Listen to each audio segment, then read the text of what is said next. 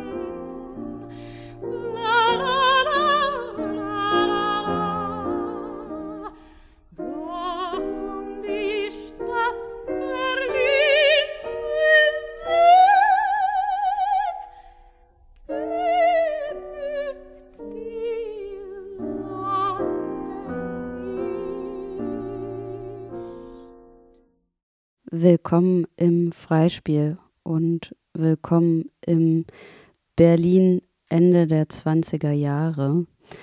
Sie hörten Berlin im Licht, der Berlin im Licht Song, den Kurt Weil geschrieben hat, hier interpretiert von Teresa Stratas, ähm, den Kurt Weil geschrieben hat Ende der 20er, genauer gesagt 1928, anlässlich von Festwochen in Berlin, in denen das Gas- und Elektrizitätsunternehmen der Stadt ähm, die Festbeleuchtung beworben hat und damit sozusagen die moderne Technik und die moderne selbst.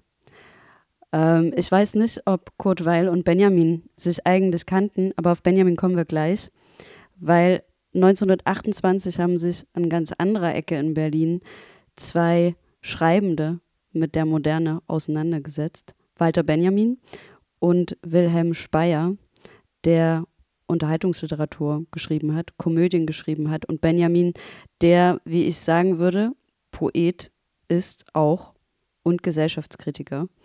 Und die haben Ende der 20er Jahre sind eine Liaison eingegangen und haben Gesellschaftskomödien geschrieben. Und mit einer davon, um die es heute im Freispiel gehen soll, hat sich wiederum Jolande Fleck auseinandergesetzt. Kor- Korax-Hörerinnen kennen Sie vielleicht. Hallo, diese Stimme. Guten Abend, geneigte Hörerschaft. Und Jolande, du bist eingetaucht in den vergangenen Jahren, kann man schon sagen, Drei Jahre sind es jetzt, ja. in das Berlin Ende der 20er Jahre durch die schreibenden Augen von Speyer und Benjamin und hast eine, ein, eine Hörspielfassung der Gesellschaftskomödie Es geht, aber es ist auch danach, die wir gleich hören werden, kreiert. Ja, ein bisschen sperriger Titel. Ähm, als es aufgeführt wurde, äh, dachten die Leute, es vielleicht ist zu lang fürs Plakat. Ich weiß es nicht. Also es wurde aufgeführt unter dem Titel Irgendwie geht alles. Aber genau, der ursprüngliche Titel war Es geht, aber es ist auch danach. Der Titel ist mir auch immer noch ein Rätsel, muss ich sagen. Ich glaube, da kann man auch rumspinnen. Also können wir vielleicht nachher drauf Ja. zu sprechen kommen. Aber ich glaube, das ist auch, also auch nicht so im Fokus meiner Beschäftigung damit gewesen. Da gibt es ein paar Ideen zu, aber ja, irgendwie geht alles, glaube ich, trifft schon das, was es ähm, so inhaltlich auch irgendwie zeigen will, das Stück. Hm.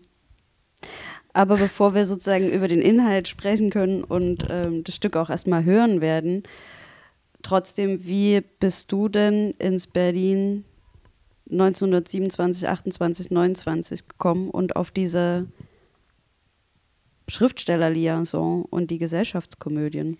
Ähm, durchs Radio machen, durch ein Gespräch mit ähm, Thomas Küpper, der hat zusammen mit Anja Nowak die, ähm, die Rundfunkarbeiten von Benjamin ähm, in der neuen kritischen Studienausgabe, Werkausgabe von ihm, ähm, ja, herausgegeben. Und ich habe eigentlich mit ihm ein Interview geführt über, genau, was Benjamin dann im Radio gesucht hat. Und ähm, der hat in so einem Nebensatz erwähnt, ach, Benjamin, der war ja offen für ganz viele Formate, der hat ja auch Gesellschaftskomödien geschrieben. Und da wurde ich dann hellhörig, weil ich dachte, dass ich schon recht viel von Benjamin kenne. Ähm, aber diese Gesellschaftskomödien finden sich eben nicht im Benjamin-Werk, sondern das hat eben Wilhelm Speyer eigentlich verantwortet und Benjamin hat ihm, also Speyer hat es genannt, dazwischen gefunkt. Also es gibt eine Dame, die heißt Sophia Ebert, die hat ihre Dis dazu geschrieben, ähm, über die Arbeitsbeziehung und die Freundschaft zwischen Speyer und Benjamin. Und ähm, genau mit der habe ich mich dann auch natürlich auseinandergesetzt. Und die stellt so die These auf, dass eben Benjamin vor allem Ideengeber war und seine Perspektive sozusagen ähm, auf bestimmte gesellschaftliche Sachverhalte sozusagen reingebracht hat, aber Speyer der Schreiberling eigentlich war. Und Speyer war halt ultra, also der hat viel geschrieben und äh, war ein literarischer Popstar, könnte man sagen, in den 20er Jahren. Also sozusagen das Interesse kam schon über, über die Beschäftigung mit Walter Benjamin.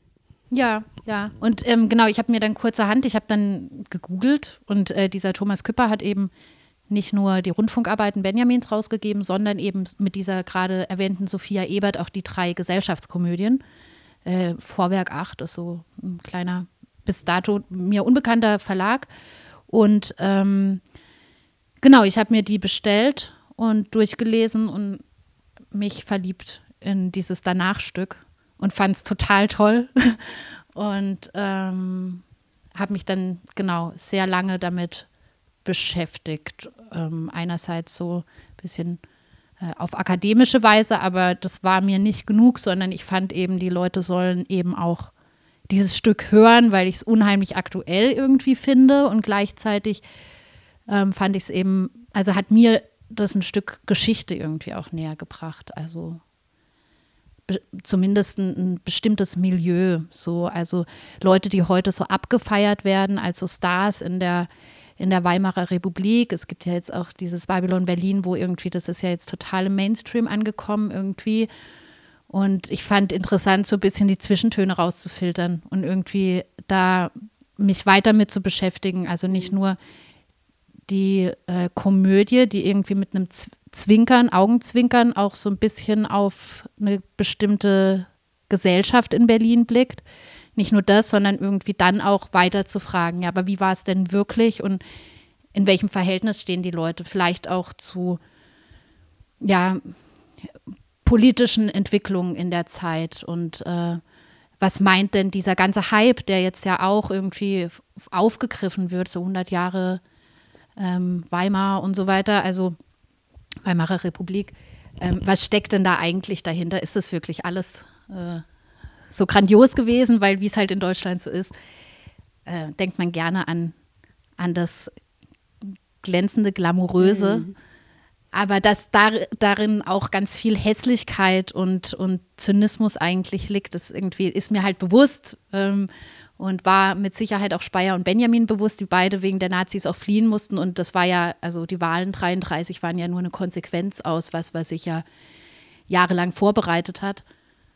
Genau, und das wollte ich irgendwie auch so ein bisschen ins Verhältnis setzen und zugleich aber mh, mir die Lust dran auch erhalten. Also ich wollte es da nicht zu überakademisieren. Und das war eigentlich eine gute Möglichkeit durch dieses Hörspiel, was ich dann eben auf Grundlage des ähm, Skriptes ähm, geschaffen habe, weil ich dann auch immer reinhören konnte und es war was Lebendiges und es sind die Stimme von Menschen, die ich schätze und es ist immer auch so, ja, also ich glaube, lebendig trifft es eigentlich irgendwie was, was Plastisches äh, dabei gewesen. Lust spielt ja in dem Stück eine zentrale Rolle. Oh ja. oh ja. Vielleicht äh, können wir, bevor wir es hören, ähm, das Setting ähm, ausbreiten. Das ist, es geht um eine Dreiecksbeziehung. Jupp. Und sie spielt in Berlin. In diesem modernen Berlin, was eben besungen wurde, ähm, eben Ende der, also es spielt im Jahr 1928, tatsächlich geschrieben, weiß man nicht so genau, wann sie es haben, eben Ende der 20er Jahre, so ganz belegbar ist es nicht. Und es spielt in der sogenannten Berliner Gesellschaft. Ähm, das ist ein Milieu, aus dem Speyer und Benjamin selber kamen. Also das sind beides Leute, die kurz vor der Jahrhundertwende geboren sind, die ähm, die Entwicklung sozusagen mitbekommen haben, die den Ersten Weltkrieg erlebt haben, die ähm, beide aus dem assimilierten jüdischen Haushalt stammten. Ähm, und beide nicht zur gleichen Zeit, aber auch so ein reformpädagogisches äh, Gymnasium besuchten und da dann eben also von Benjamin weiß man ja, dass er bei den Wandervögeln dabei waren, aber eben, ich glaube, halt eine ähnliche Prägung, kann man sagen, äh, abbekommen haben.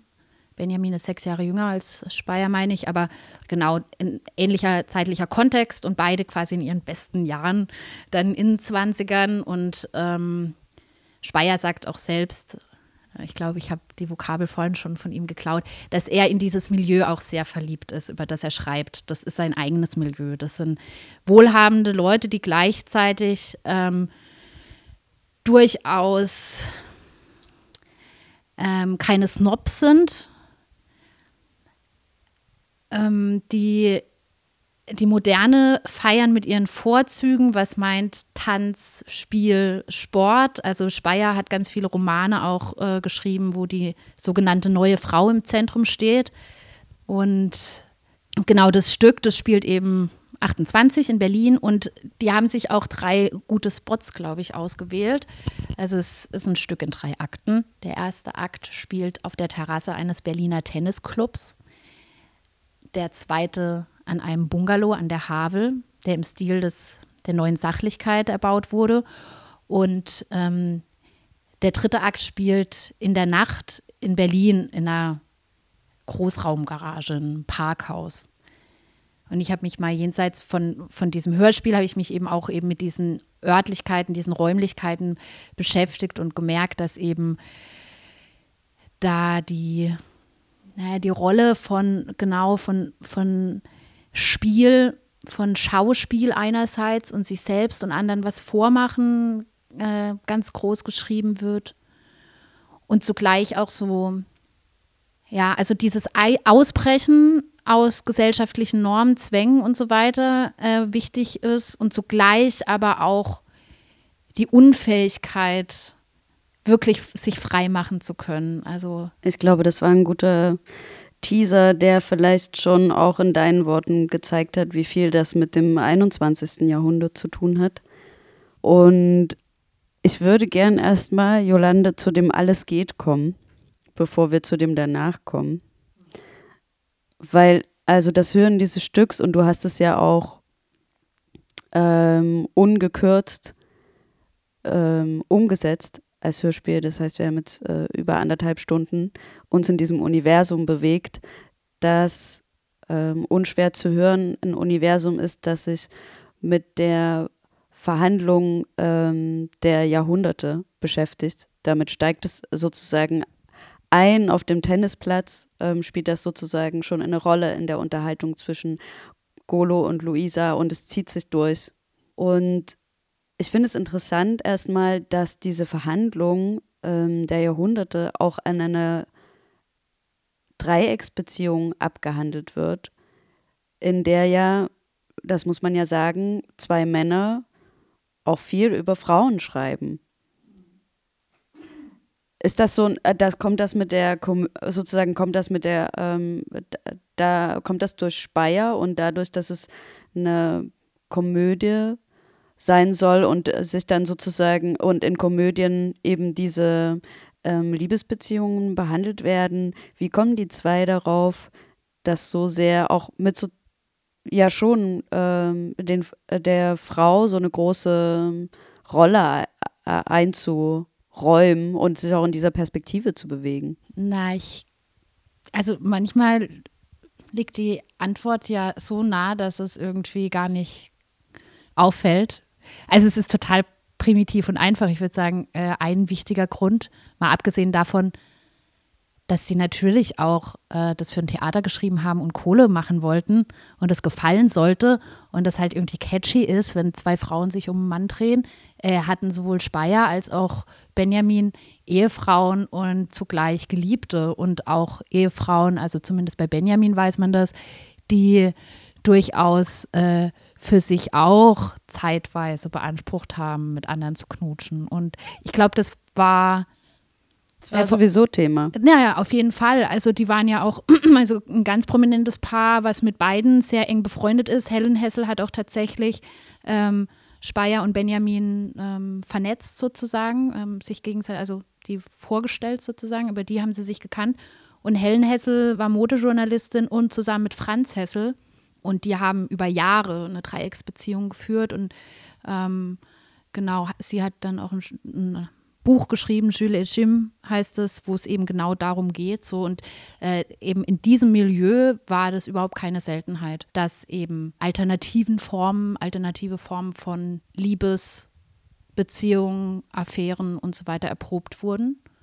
Und ich kann mir auch vorstellen, dass das äh, auch bestimmt schmerzhaft war. Und ich glaube, eine Komödie drüber zu schreiben, also das ist so ein bisschen küchenpsychologisiert, aber kann durchaus auch ähm, ich will jetzt nicht sagen therapierend sein, aber doch, also wenn, also wenn man sich sozusagen, wenn man so eine gewisse Distanz einnimmt und das dann sozusagen in so einem ja, komödianten Spiel verhandelt, dass man da irgendwie für sich vielleicht auch ganz gut wegkommt. Und ich meine, wenn man sich das so nicht auf der Zunge zergehen, sondern wenn man das so durchs Ohr und das Herz sickern lässt, was diese Geschichte eigentlich, also wo Luisa am Ende, also die Frau, die moderne Frau steht, äh, kann man ja schon auch ähm, auch einen gewissen Konservatismus von beiden erkennen. Also die Quintessenz ist ja schon irgendwie, dass das zwar ein hehres Ziel ist, was aber nicht hinhaut.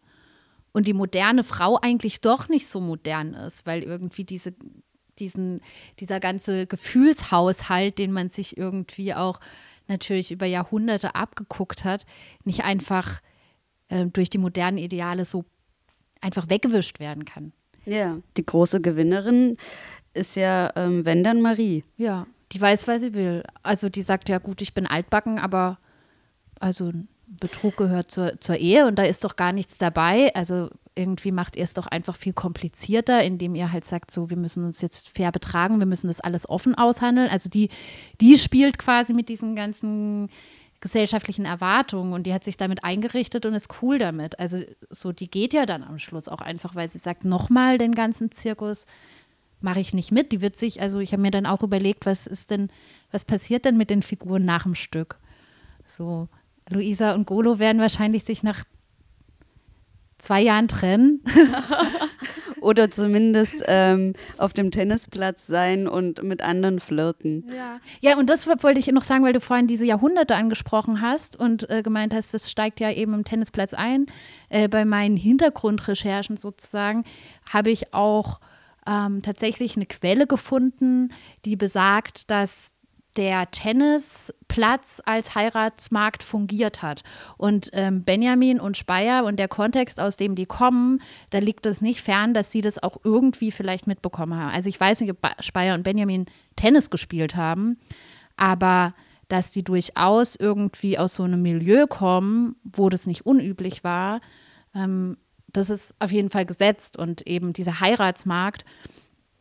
Ähm, genau, also das wusste ich auch nicht, als ich das erste Mal das Stück gehört habe und ich merke auch, dass je öfter ich es höre, sozusagen, je länger ich mich damit beschäftige, immer wieder entdeckt man auch was. Genau, und ähm, Tennis ist ohnehin, also Tennis und Sport und Spiel, ähm, das spielt ja, also ist ja die zentrale Rolle. Also Benjamin hat in einem Rundfunkgespräch mit Speyer, was uns erhalten blieb, also das Skript zu dem Rundfunkgespräch auch gesagt, naja, letzten Endes geht es doch in dieser Komödie doch darum, zu prüfen, wohin der moderne Mensch mit seiner sportlichen Fairness kommt.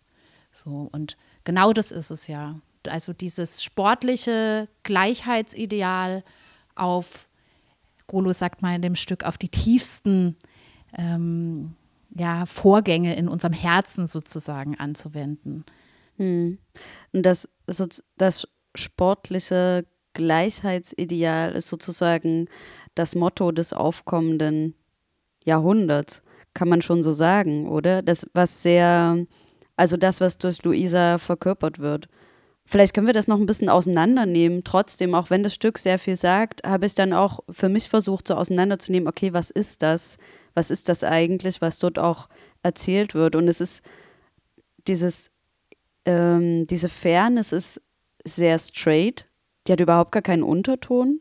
Das merkt man schon gleich im, also durch ihr Auftreten, durch Luisas Auftreten auch, alles straight besprechen zu wollen. Das ist ein Programm, ne? Also, das ist ein Programm. ja. Und das lässt auch keine Zwischentöne zu. Nee. Das ist überhaupt nichts Doppelbödiges, nichts Andeutungsvolles.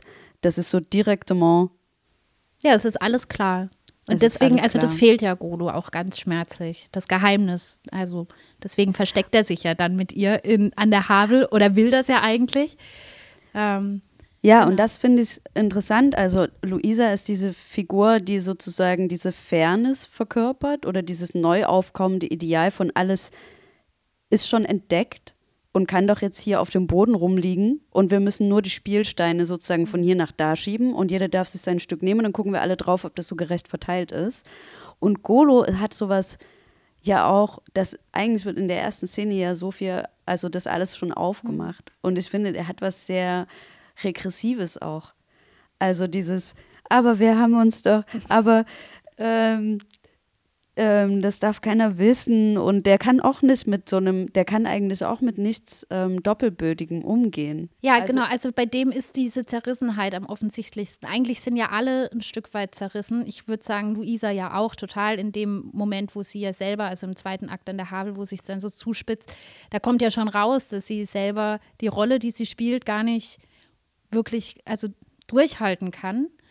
Und bei Golo, ähm, also Golo finde ich eine voll interessante Figur, weil so auf den ersten Blick glänzt er durch so eine Passivität. Dann dachte ich so zeitweise ist er einfach ein Arsch, der halt einfach so nimmt, was halt irgendwie geht. Ich glaube, der ist schon auch sehr interessiert. Der sagt ja auch am Schluss hat er es dann kapiert, ach ihr Frauen, ihr macht es doch äh, bestimmt. Also das kriegt er ja immer wieder entgegengeworfen. So, solange sich die Männer nicht mit einmischen, handeln wir Frauen das cool. Und ganz am Schluss hat er eigentlich diese Lehre, äh, die ja Luisa dauernd stark macht, äh, gefressen und wird dann darin enttäuscht. Und bei Golo, äh, was ich noch sagen wollte zu diesem, also bei Golo ähm, würde ich sagen, der ist eben, also Luisa selber sagt ja, trotz Atomzertrümmerung, äh, also trotz, dass er quasi wissenschaftlich auf der Höhe seiner Zeit arbeitet und forscht, ähm, ist er ja 95, nee, 75 Prozent 19. Jahrhundert oder sowas, sagt sie. Und genau, und auch Benjamin äh, in dem Stück, ähm, in dem Radiogespräch mit Speyer sagt auch Benjamin, äh, naja, Golo ist eben beides. Also einerseits sozusagen der Ritter, der gerne, der gerne sozusagen die, die Frau erobert, beschützt und so weiter. Das verkörpert er und gleichzeitig findet der Luisa ja total spannend und ist voll verliebt in diese Frau und macht den ganzen Zirkus ja auch mit. Und also, also der ist so ein bisschen hin und her gerissen und ich habe das Gefühl, der, also das tun sie halt alle nicht, außer vielleicht Marie eben am Schluss, nämlich sich selber reflektieren. Also was ne, also sich selber und ihre Beziehung irgendwie in Verhältnis setzen, sondern die sind so alle so voll in ihrer Rolle. Und Aber ist nicht sie dann die Einzige, die wirklich spielt? Die wirklich Marie? eigentlich die Spielerin ist oder die Ja. fähig ist zu ja, spielen? ja. Also würde ich schon sagen. Also natürlich muss man dann, also muss, ist das jetzt ein bisschen voraussetzungsvoll oder ich weiß von dir, dass du dich auch mit Spiel viel beschäftigt hast und ähm, das ist eben, ist so die Frage, was ist ein Spiel? Aber wenn wir quasi ein ernstes Spiel meinen, also ein Spiel, was wirklich Spiel ist und nicht nur die Vorzeichen sozusagen trägt und so tut, als sei es Spiel, dann würde ich sagen, ja, Marie ist diejenige, die am freihändigsten und am souveränsten einfach mit diesem Dreiecksding umgeht. Mhm. Naja, was wären denn die, um es weniger voraussetzungsvoll zu machen? Ähm, das Spiel spielt ja in dem Gesellschaftsspiel eine Rolle, aber du hast es, äh, äh, ges die Gesellschaftskomödie ja auch unter dem Aspekt des Spiels nochmal genauer angeguckt, worauf wir da jetzt gleich noch kommen können. Aber was, ähm, was wäre denn ein Spiel, was nicht so tut, als ob es ein Spiel ist? Also ein echtes Spiel. Ein echtes Spiel. Also ein Spiel ist dann ein echtes Spiel, ähm, wenn es keinen keinen weiteren Zweck erfolgt, als wirklich in einem Moment den Spaß am Spiel, die Lust, die Interaktion und so weiter zu generieren. Und dafür ist halt total wichtig, dass es zeitlich und räumlich gefasst ist. Wenn das nicht so ist, also es kann jeder, der sich mal überlegt, äh, spielt Verstecken und man macht nicht aus, bis wohin es gilt, dann macht das keinen Sinn. Dann suchst du dich dumm und dämlich und irgendwie der im Versteck hat keinen Spaß und du als diejenige, die sucht, hat auch keinen Spaß. Oder also das so als simples Beispiel. Oder weil einfach, wenn es diesen zeitlichen und räumlichen Rahmen gibt, dann kann man sich aufs Spiel einlassen. Dann weiß man auch, okay, ähm, wir spielen jetzt miteinander und das ist nur Spiel. Und danach ist, ist wieder die Realität dran.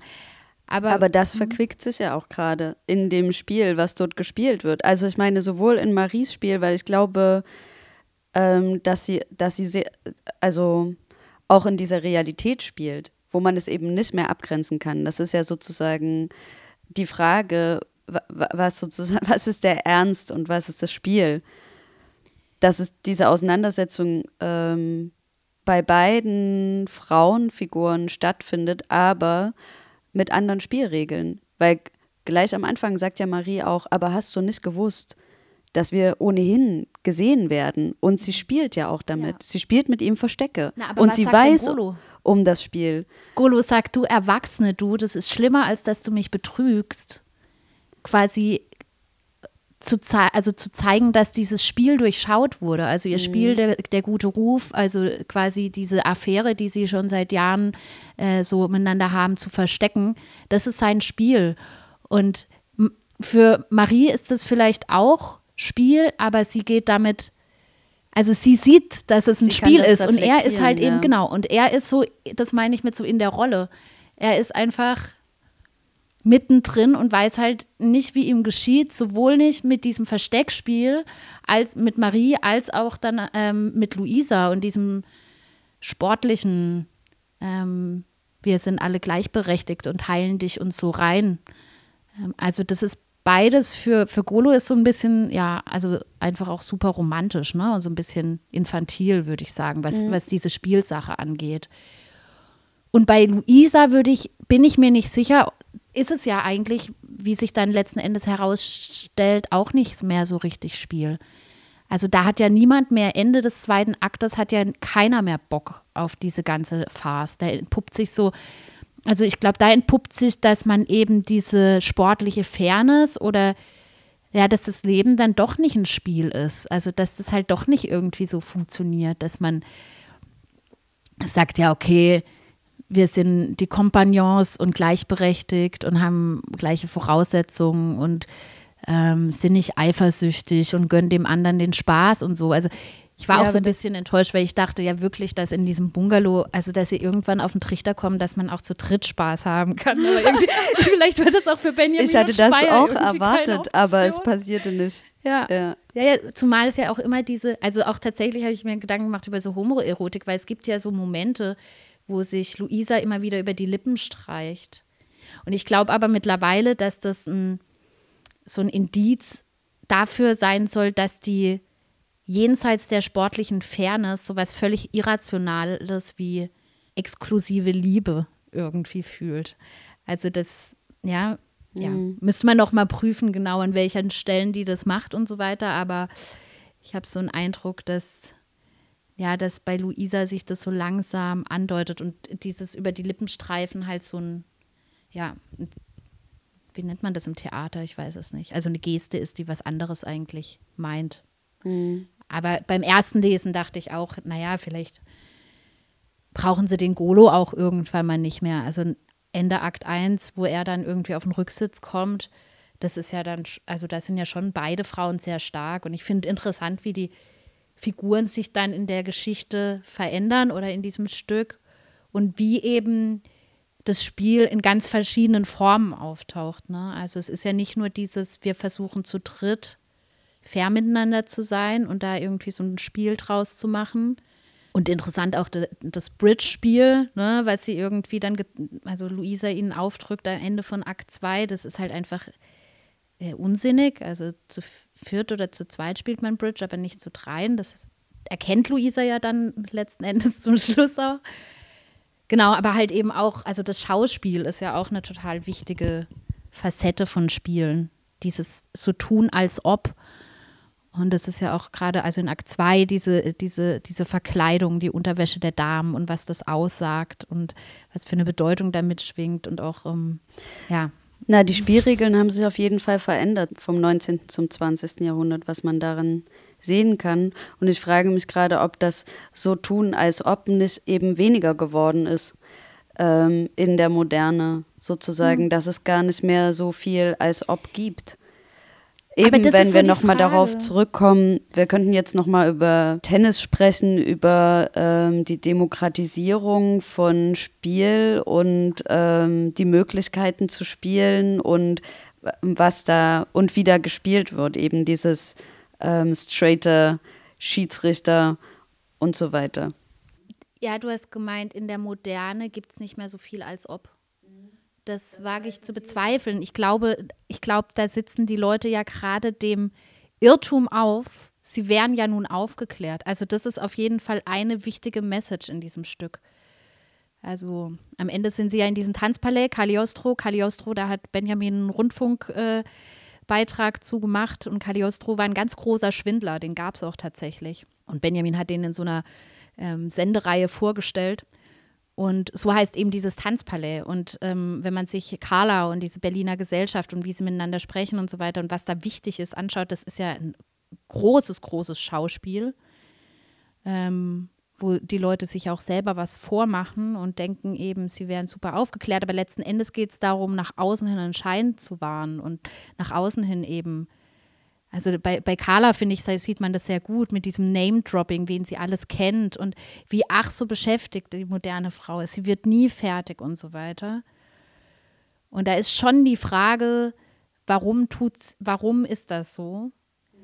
Dieses Gehetzte. Ich glaube, da kommen sehr viele Stränge zusammen. Ich glaube, das kann man auf ganz viele Ebenen ziehen. Das ist ja auch diese Hektik des des Berliners, des, der Großstadt. So, das hat ja Simmel irgendwie Anfang des 20. Jahrhunderts schon konstatiert, dass es so einen ganz neuen Typus von Mensch gibt, weil einfach die Eindrücke, die Wahrnehmung äh, sich völlig verändert oder die Eindrücke, auf die der Mensch reagieren muss durch elektrisches Licht in der Nacht. Da geht nicht irgendwann das Licht aus und dann ist aber zappenduster durch Unterhaltungs- äh, Vergnügungskultur, Massenkultur, die gab es ja nicht erst in den 20er Jahren. Also Berlin war da super weit vorne. Am Ende des 20. Jahrhunderts gab es da schon Rieseneinrichtungen, die quasi das, ja, wo man eben käuflich vergnügliche Stunden erwerben konnte, sozusagen. Und ja, deine Ursprungsfrage war ja so ein bisschen eben dieses, dieses Schauspiel. Und ich habe den Eindruck, dass einerseits würde ich das bejahen, es scheint so, als würde man sich weniger, würde der moderne Mensch in Anführungsstrichen sich weniger vormachen. In dem Moment, wo man jetzt so Luisa am Anfang kennenlernt, hat man ja auch so das Gefühl, ja, die ist abgeklärt, die weiß, was sie will, da ist eben nichts Doppelbödiges und so weiter. Und gleichzeitig zeigt ja diese Komödie, dass es auch nicht hinhaut. Und dass alle sich irgendwie was vormachen, außer eben diese, diese Marie. Also da würde ich sagen, da, da, das widerspricht dem eigentlich so ein bisschen deiner These, dass der moderne Mensch irgendwie weniger spielen würde. Ja, ich glaube, ich meine das ähm, so ähm, mit dem, auch mit dem weniger als ob, weil es dieses als ob ja immer gibt, als hätte man eine festgelegte Identität, als hätte man sozusagen ähm, nicht irgendwelche Widersprüche ähm, und als ähm, könnte man nicht in dem einen und in dem anderen leben. Und ich habe das Gefühl, dass Marie das sehr gut begreift. Und ähm, die lässt sich auf dieses Spiel ein, aber die weiß auch, es ist eine Möglichkeit. Und es gibt eine andere Möglichkeit, wohingegen weder für Golo noch für Luisa eine andere Möglichkeit eigentlich so richtig in Frage kommt. Die sind sehr verhangen in diesem entweder 19. oder 20. Jahrhundert. Und ich habe das Gefühl, sie ist dann eher die Spielerin, die sozusagen mit diesem als ob, ja. was ja unser Leben ausmacht. Es ist als ob, weil, also in, in, in dem Sinne von, ähm, es gibt sozusagen eine Realität, die immer wieder gebrochen wird durch eine andere Realität in demselben Moment. Das ist ja das große Durchdrehen, was wir tun können, sozusagen. Und dass sie dann sozusagen vielleicht eine eher ist, die dann schon aufs 21. Jahrhundert verweist mit ihrer, mit ihrem Fortgehen. Mit dem danach, weißt du? Ja. Es ist auch danach. Ja, was ist überhaupt diese. Ich bin tatsächlich ähm, ich habe dieses danach so ein bisschen im Kontext oder im Zusammenhang mit diesem Mimikry, mit diesem Schauspielen. Ich dachte nämlich, also weil ja tatsächlich die Sprache sich schon so ein bisschen unterscheidet zu unserem Sprachgebrauch heute, was vor 100 Jahren geschrieben wurde.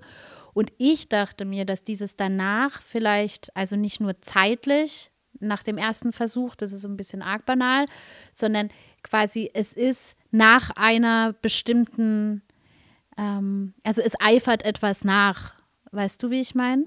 Es ist etwas, was sich orientiert an etwas anderem, was ja tatsächlich auch so ist. Ne? Also dieses, diese Dreiecksbeziehung ist ja nach einer Idee sozusagen und die schlagen ja einfach nur vor, das nochmal, also nochmal zu tun. So, also ich dachte eben so, naja, vielleicht sagt da Marie so verklausuliert eigentlich, ja, aber das ist nicht real, würden wir heute sagen. Weißt du, wie ich meine? Ja. Und ich fand es interessant, was du gerade gesagt hast, nochmal mit Marie und diesem, dass die eben wirklich spielt, weil sie diese Reflexion drüber hat, dass sie spielt, sozusagen. Weil dann ist es ja eben so, dass dieser moderne Mensch, die Luisa, ja eigentlich einerseits ein Ideal hat, aber andererseits diese Voraussetzung, das zu reflektieren und in Kontext zu setzen und sich selber irgendwie darin, in diesem Spiel zu erkennen, nicht hat. Also jetzt hört sich so ein bisschen so an, naja, Luisa hat, hat äh, dieses Spiel verloren, aber so ist es ja auch nicht. Ne? Das finde ich auch das Schöne an dem Stück. Die Aussage, naja, der moderne Mensch kommt eben seinem Ideal nicht, es wird dem nicht gerecht. Das ist eine mögliche Aussage. Aber ich finde halt, man muss schon auch dieses ganze Stück zu seinem Recht kommen lassen und nicht nur, was dabei rumkommt und was jetzt irgendwie die Lehre all dessen sein soll. Und was dabei rumkommt, ist ja schon auch ganz viele Momente der, naja, was heißt Befreiung? Also ich glaube, wir haben bisher jetzt in unserem Gespräch ganz viel über dieses Dreiecksding und über Ansprüche und Wirklichkeit gesprochen. Und ich habe halt viel in dem Kontext von der Produktion und so weiter auch darüber nachgedacht, na, wie war es denn wirklich? Was für eine Wirklichkeit verhandeln denn da Speyer und Benjamin? Und eben, du hast vorhin auch den Sport angesprochen das ist halt unheimlich ambivalent. Also, weil, na klar ist das äh, eine Sache von Demokratisierung. Also irgendwie, das fängt ja das Vereinswesen in Deutschland irgendwie, ich glaube, im ja, frühen 19. Jahrhundert an und äh, nimmt total zu. Und dann gibt es irgendwann auch schon Anfang des 20. Jahrhunderts auch Frauensportclubs teilweise. Eigentlich hat jedes Milieu Sportclubs. Beziehungsweise interessant ist ja, in Deutschland war ja das Turnertum ganz wichtig. Und diese Ideologie von Jan und Sport war ja was, was die Angelsachsen verbrochen haben und von denen wollte man sich abgrenzen. Das heißt, die Leute, die am Anfang wirklich sowas wie Sport gemacht haben und dazu auch, also sich bekannt haben, die wurden schwerst angefeindet von den deutschnationalen Turnern. Und interessant ist dann, dass in Deutschland dann doch äh, der Sport irgendwann, also es haben sich einfach eben durchs Vereinswesen, wo hier irgendwie so eine Organisation ähm, eben möglich war, äh, einfach super viele Sportclubs gegründet und irgendwann hat es dann auch quasi ähm, die Regierung geschnallt und ähm, es wurden Leute ausgesandt, um rauszubekommen, warum die Amerikaner denn so gut seien und so weiter. Und dann war ja auch für 1916, glaube ich, ähm, die also Olympischen Spiele äh, für Deutschland geplant. Da kam dann der Erste Weltkrieg dazwischen. Und da sieht man auch so, wie dann so eine Transformation passiert, wo dann auf einmal ähm, Herr Diem hieß der Typ, der ähm, sehr lange ein hohes Amt, Amt bekleidete und eigentlich durch, also für die Versportlichung in Deutschland ähm, sehr ausschlaggebend war. Und der hat ähm, dann kurz vorm Ersten Weltkrieg auch so eine Broschüre rausgegeben, wo er unter anderem von der Stärke der deutschen Männer sprach, die quasi auf dem Sportplatz, auf dem Fußballplatz ähm, unter Beweis stellt, was die Männer auch in den Panzern leisten können. Ne? Also da wurde das dann quasi so eingeebnet und auch wieder in diese, diese deutsche ja, Blut und Boden und der Mann ist der Kräftige und so weiter ähm, übersetzt so. Aber das ist eben diese eine Schiene und ganz groß drauf geblickt und gleichzeitig ist Sport schon auch Spiel, auch wenn es um Konkurrenz geht. Aber die Frage ist so, ob wirklich im Spiel selbst die, das Gewinnen nur zählt oder nicht die Aushandlung. Sport ging auf jeden Fall um die Jahrhundertwende durch die Decke. Die Frauen sind Rad gefahren und ähm, also nicht nur die Frauen, aber die auch. Und es war einfach, also war für viele möglich.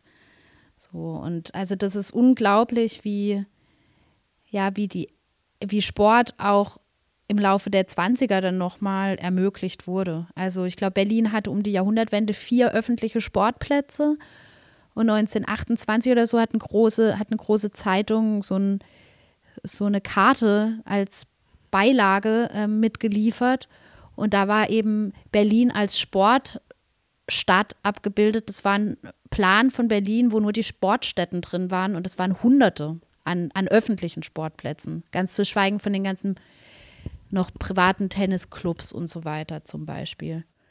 Und letzten Endes eben kann man sagen, so die Leute sind ja erstmal gleich auf dem Feld und andererseits ist es natürlich auch Distinktion.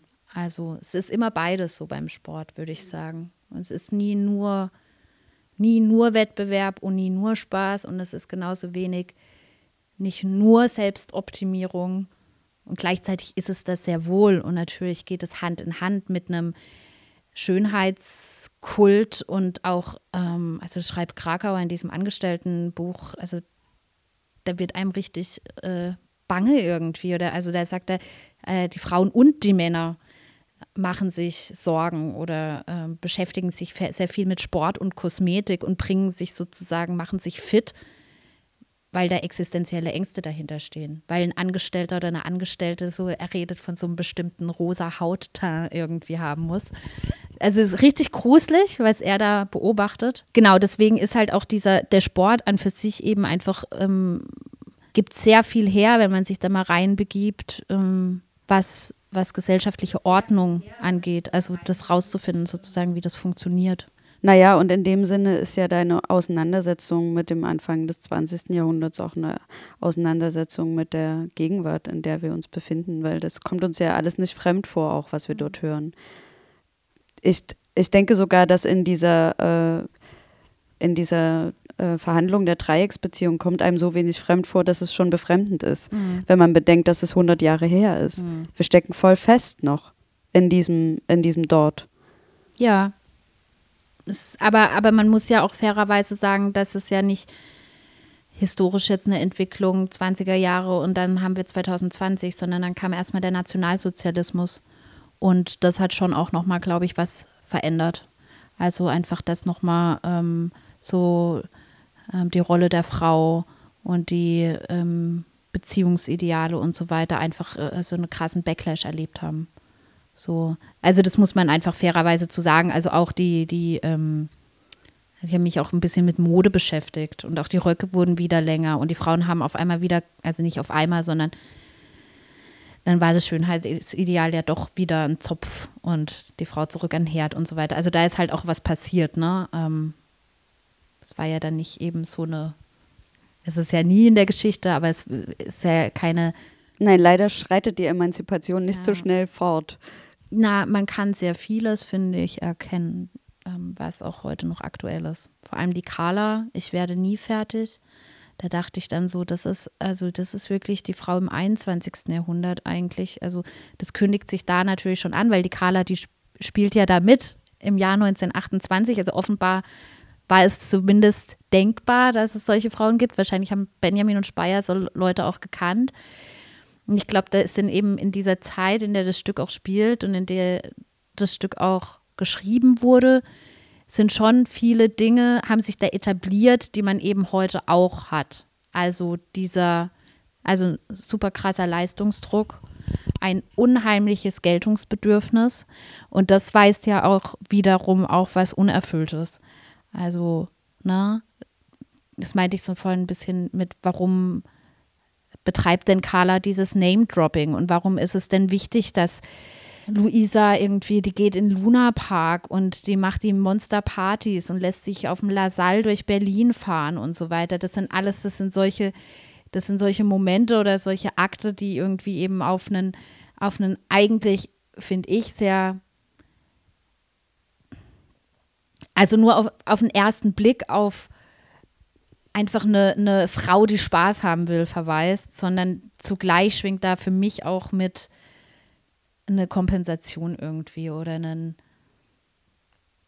ja, einen, es ist nicht so klar, also irgendwie, was die Menschen eigentlich wollen. Es geht total viel um so Ablenkung und Vergnügen eben. Die Bodenangst Die überwinden. Bodenangst, ja. Naja, und witzigerweise habe ich das heute gelesen bei, bei Gabriele Tergit, auch eine, also eine Gerichtsreporterin, die äh, Mitte der 20er Jahre in Berlin anfing zu schreiben, dann auch Romane geschrieben hat, jedenfalls nimmt sie genau das auf und sagt, der Berliner, der hat überhaupt keinen, also der, manche haben gar keine Wohnung mehr. Die, die sind da in einem Café und dort bei einer Gesellschaft und dort bei einer Sportveranstaltung und die, sie weiß gar nicht, ob die jemals irgendwie schlafen und irgendwo wohnen, weil eigentlich sind die dauernd unterwegs. Also so Carla-like, ne? Ja. Budenangst, ja, genau. Also das ist, also in der Bude, da muss man sich dann mit sich selber konfrontieren auf einmal. Also ich meine, Internet gab es noch nicht. Sie konnten das Radio anschalten, wenn sie denn eins hatten. Lesen war auch damals möglich, kann man sich schon wegträumen. Aber natürlich ist man da viel mehr bei sich als in der Straße, wo die Reklame blinkt und die Autos tuten und die Kutsche rüberrumpelt und ähm, Und in der Bude müssten dann die Brüche zwischen dem 19. und 20. Jahrhundert verhandelt werden. ja, naja, da werden einem die Brüche vielleicht erstmal klar. Also ich weiß ja, dass du auch ähm, sozusagen Feldforschung betrieben hast im Sinne von ähm, 100 Jahre später auf, versucht hast, auf die Felder zu steigen, die das Stück da aufmacht. Naja, Nacht, also fangen wir vielleicht von hinten an. Ähm, letzter Akt spielt in Berlin. Ähm, in der Nacht, die kommen vom Tanzpalais. Mittlerweile bin ich auch auf den Trichter gekommen, das ist die Silvesternacht. Ein, eine neue, ein neues Jahr kündigt sich an. Alles wird anders, haben sie ganz toll arrangiert, Speyer und Benjamin. Ja, das Berliner Nachtleben, da bin ich jetzt nicht extra nach Berlin gefahren, um das zu erleben. Erstaunlicherweise bin ich, habe ich aber bei meinen Forschungen festgestellt, dass, dass es doch also eben viele Parallelitäten gibt. Also dass zum Beispiel der Kokskonsum unheimlich hoch war. Ähm, und genau, also ich glaube, daran sich nicht so viel geändert. In Berlin geht was und irgendwie, da geht es um Rausch. Der zweite Akt an der Havel, da war ich ganz viel an der Burg Giebichenstein in der Bibliothek und habe mir vor allem zu Architektur, Klappmöbeln und Unterwäsche äh, mich sehr viel belesen. Und also das war tatsächlich viel so Bucharbeit, ein Stück weit. Und der erste Akt, der spielte auf der Terrasse eines Berliner Tennisclubs. Und ähm, da habe ich einen Tennisclub besucht im Grunewald, wo die wohlhabenden Leute, denen es in Berlin dann irgendwann zu stickig und zu voll ähm, wurden, hingezogen sind, wenn es die Kasse zugelassen haben und auch eben Benjamins Eltern. Also man erkennt schon in diesem Stück auch ganz viele so ja, ähm, biografische Momente von Benjamin, aber darum soll es ja jetzt nicht gehen. Jedenfalls war ich da bei diesem, ähm, habe ich diesen Tennisclub besucht. Ich war tatsächlich auf der Terrasse eines Berliner Tennisclubs, der ähm, 1898, 99 sowas gegründet wurde.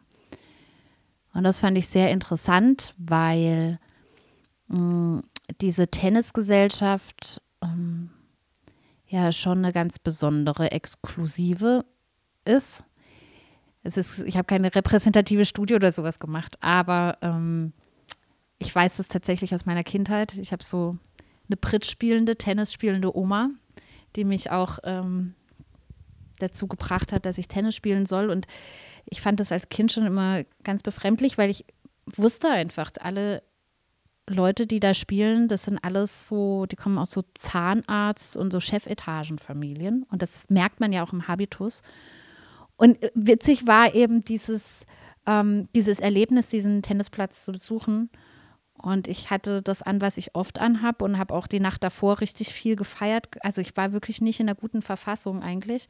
Sah wahrscheinlich auch so ein bisschen gezeichnet von der Nacht zuvor aus. Ich glaube, meine Begleitung hat ein T-Shirt an, auf dem stand The System works because you work. naja, und wir sind da eben. Da habt ihr euch aber schick gemacht. wir hatten eben nicht kein Tennisdress an und waren auch nicht hell gekleidet und haben keine Segeltuchschuhe angehabt und so.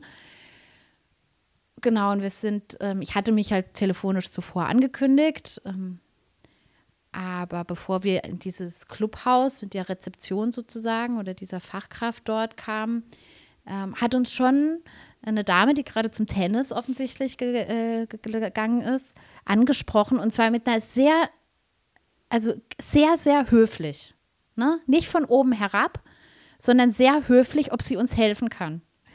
Und ich musste in dem Moment so ein bisschen an diesen Film von Haneke, Funny Games, denken. Der ist natürlich richtig schlimm, aber da gibt es ja auch, also der Plot ist, dass eben zwei Typen unheimlich nett sind die ganze Zeit und letzten Endes völliger Terror veranstalten, aber ohne irgendwie die Form zu brechen.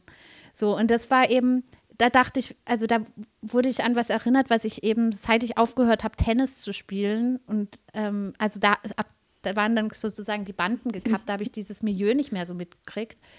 Und da wurde ich wieder so erinnert und dachte, ja, genau das ist so eine, das ist so eine ganz bestimmte, auch exklusive, aber eben auch sehr gekonnt höfliche Art, mit Menschen umzugehen, die nicht dazugehören.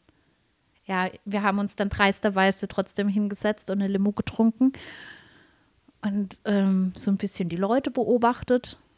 Ähm, und dann habe ich auch so ein bisschen, ja, ich habe dann gegrübelt, ob das sowas wie ein Heiratsvermittlungsfunktion, ob es die heute noch gibt, weil da eben so drei Teenager waren, die so ein bisschen Techtelmechtel wahrscheinlich am Laufen hatten. Ich weiß es nicht und äh, fand es herzzerreißend. Schön. Und was ich aber auch gemacht habe, ist, dass ich mir einerseits den Nachdruck eines Pharusplans von Groß-Berlin aus dem Jahr 1927 zugelegt habe. Der hing dann auch über ein Jahr an meiner Wand. Und ich bin die verschiedenen Spots sozusagen von Golos magischer Topografie ähm, nachgegangen. Ähm, was eben durchaus interessant war, auch eben, wenn man sich so die Veränderung vom Vergnügungsbetrieb anguckt und so weiter. Ähm, auch die Sportstätten, kann dann, man erkennt dann so viel, ne? Der Lunapark und boah, sind die dann weit gefahren, aber okay, da fuhr dann die und die elektrische und so weiter. Franz Hessel, den ich vorhin im Kontext von diesem Dreier-Beziehungsding erwähnt habe, der hat äh, Spazieren in Berlin, der ist ja auch sehr für dieses Flaneur-Ding bekannt. Äh, der hat ein Buch geschrieben, Spazieren in Berlin.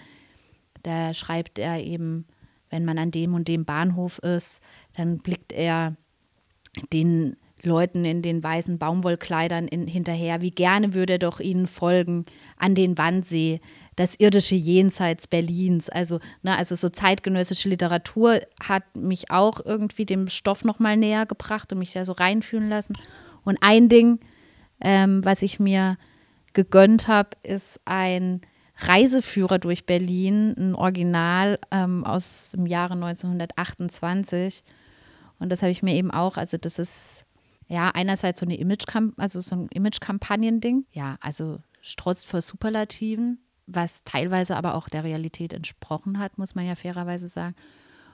Genau, und da habe ich jetzt zum Beispiel ganz am Ende in Akt 3 ähm, wundert sich ja Golo darüber, dass Marie ein eigenes Auto fährt. Und kann, sie kann doch nicht alleine jetzt durch die Nacht laufen bei so vielen Herumtreibern.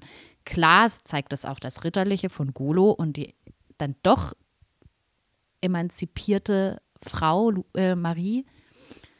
Und aber dann finde ich es halt interessant, ja, was, was war denn in der Zeit, in der dem, das Stück spielt, denn der Standard? Also, oder wie, ne, was liest man denn in diesem Reiseführer? Wie wird man darauf vorbereitet, im Berliner Nachtleben als Frau zum Beispiel teilzunehmen? Und ich darf mal hier ganz kurz einen Mini-Ausschnitt zitieren noch.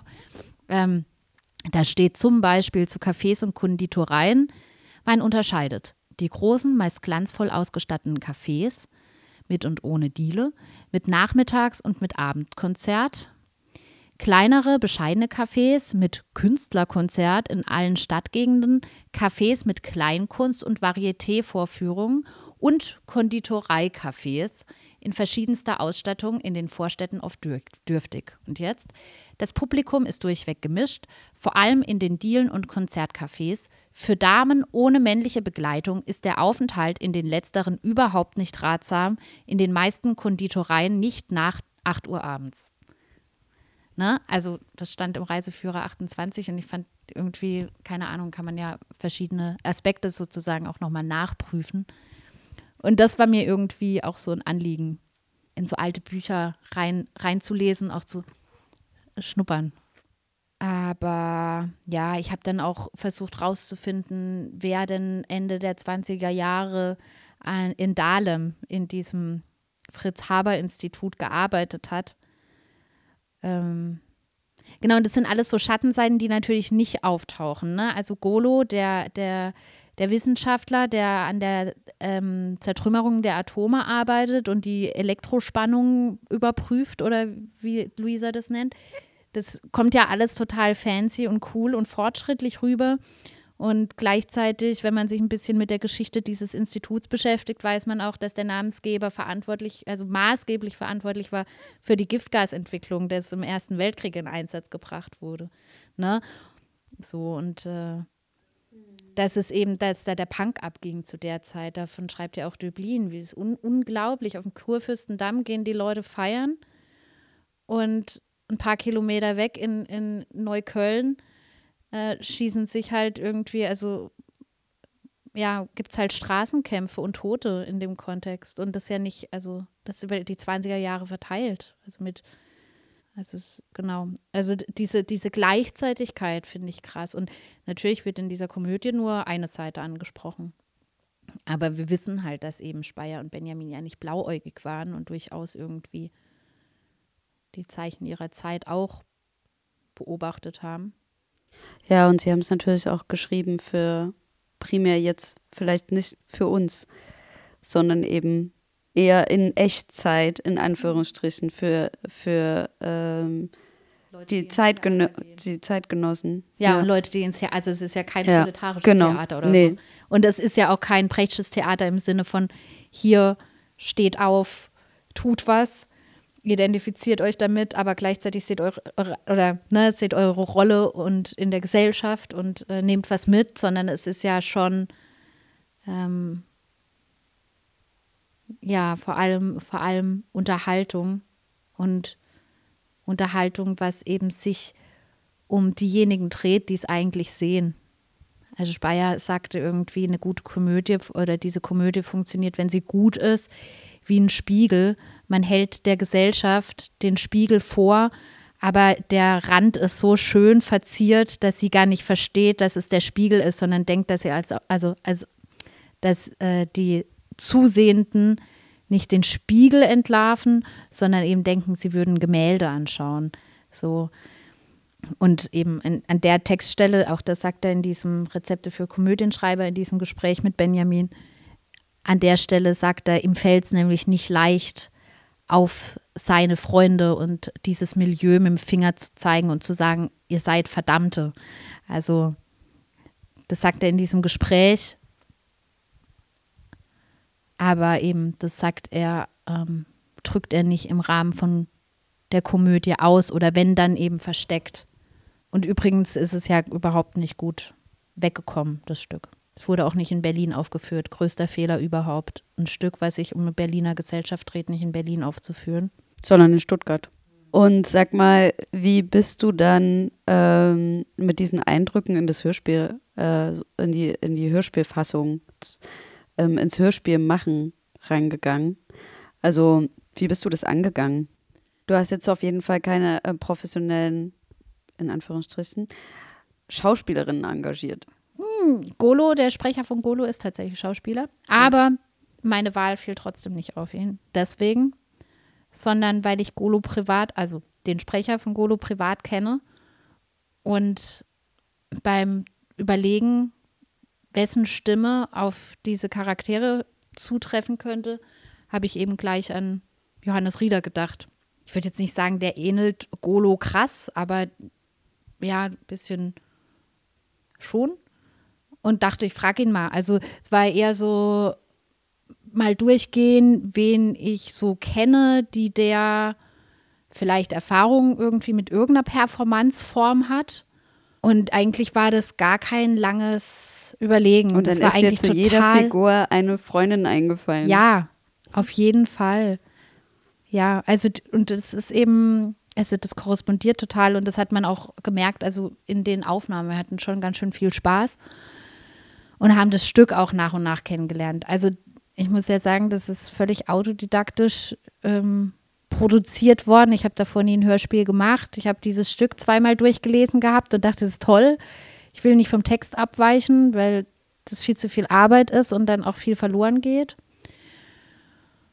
Genau, und dann habe ich die drei Hauptfiguren erstmal gefragt. Und da wir aus verschiedenen Städten kommen, haben wir eben dann uns in Berlin, Hamburg und Halle getroffen zum Aufnehmen.